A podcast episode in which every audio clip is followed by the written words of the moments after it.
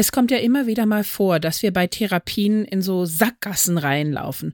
Sprich, dass man gerade, wenn man Medikamente verschreibt, da aus irgendeinem Grund plötzlich nicht weiterkommt. Die Werte gehen nicht dementsprechend runter, wie man sich das vorgestellt hat. Die Einstellung ist schwierig oder die Medikamente werden vielleicht auch einfach nicht vertragen, weil es Nebenwirkungen gibt oder was auch immer. Daher sind das ziemlich gute Nachrichten, dass es jetzt gerade im Bereich so von kardiovaskulären Erkrankungen und Risikofaktoren da relativ gute neue Nachrichten gibt. Eine Dosis Wissen, der Podcast für Health Professionals. Und damit guten Morgen und willkommen zu Ne Dosis Wissen, dem täglichen Podcast für das Gesundheitswesen. Mein Name ist Laura Weisenburger. Ich bin Ärztin und wissenschaftliche Redakteurin im Team der Apothekenumschau und zusammen mit meinem Kollegen Dennis Ballwieser darf ich euch jeden Werktag ab 6 in der Früh die spannenden Themen vorstellen. Heute ist eine neue Woche. Es ist Montag, der 17. Juli 2023. Ein Podcast von gesundheithören.de und Apothekenumschau Pro.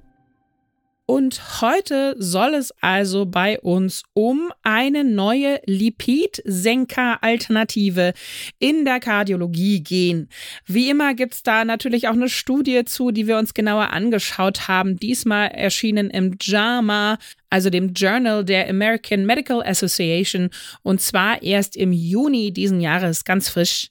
Und auf die hat auch unser heutiger Experte, Professor Oliver Weingärtner, einen Blick geworfen. Er ist Oberarzt in der Klinik für Innere Medizin, interventionelle Kardiologie, Angiologie und spezielle internistische Intensivmedizin am Universitätsklinikum Jena. Und er sagte, die Ergebnisse bedeuten für die klinische Praxis, dass die Bempeduinsäure auf alle Fälle eine Option ist für die Senkung des LDL-Cholesterins. Diese Option ist anderen Therapien nicht unterlegen. Im Gegenteil. Das sollten wir uns doch auf jeden Fall einmal anschauen zum ersten Kaffee des Tages.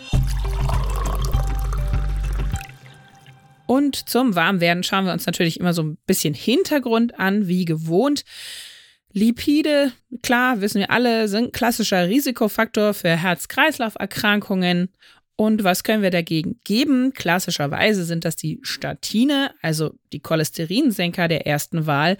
Aber man muss auch dazu sagen, 10% aller Betroffenen haben eine Statinintoleranz, meist aufgrund muskulärer Nebenwirkungen.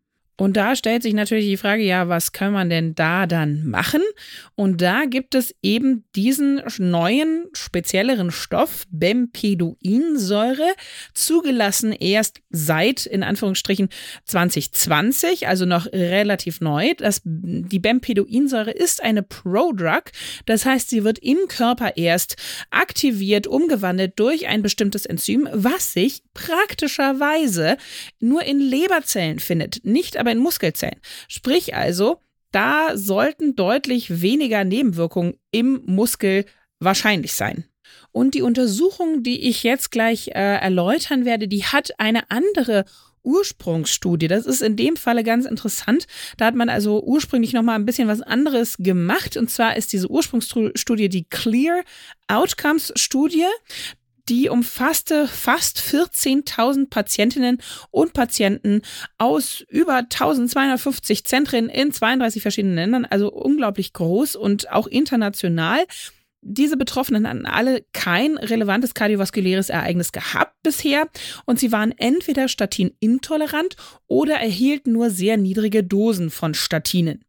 Und dann wurden diese eben randomisiert auf zwei Gruppen, bekamen entweder Bempeduinsäure oder ein Placebo. Und das für insgesamt sechs Monate.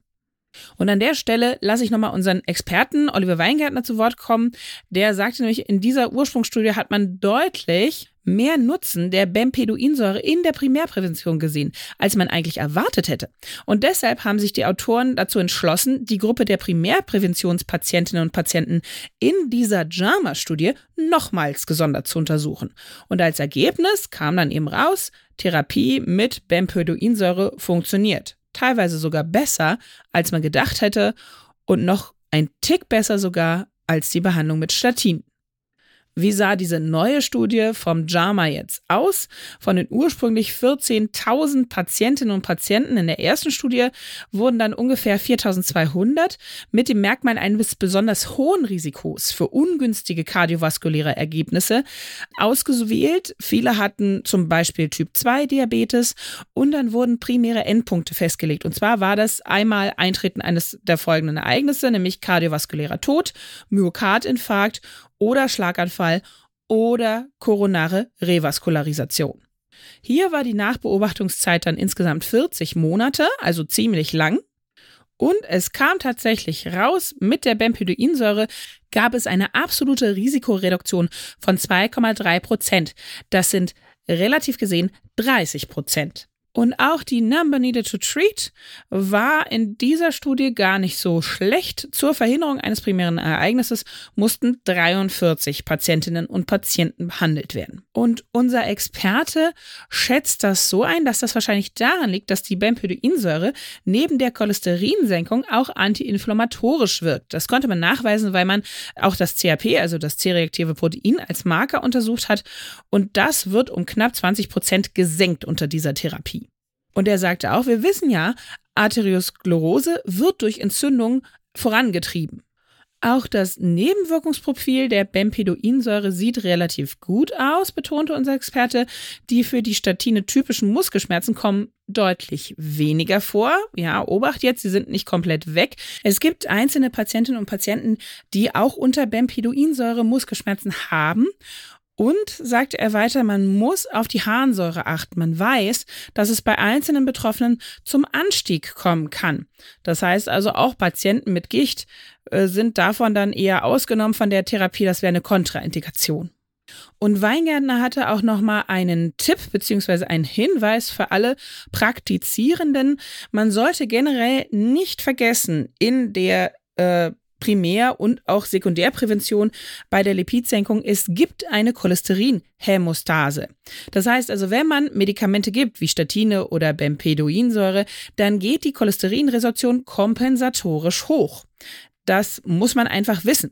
Denn wenn ich jemandem nur einen Resorptionshemmer gebe, dann geht die endogene Cholesterinsynthese kompensatorisch hoch. Deshalb ist der duale Therapieansatz Statin oder Bempedoinsäure plus Resorptionshemmer indiziert und besonders erfolgreich, weil man damit eben beide Wege dual blockt. Und damit beenden wir mit diesem klinischen Hinweis unsere Dosis Wissen für heute. Wenn ihr sagt, Mensch, darüber haben wir uns neulich erst unterhalten. Das muss ich in meine Kolleginnen-Kollegen-Gruppe weiterleiten. Dann tut es doch gerne. Jetzt gleich schickt uns einfach weiter, empfehlt uns weiter. Das würde uns sehr freuen. Ein Podcast von gesundheithören.de und Apothekenumschau Pro.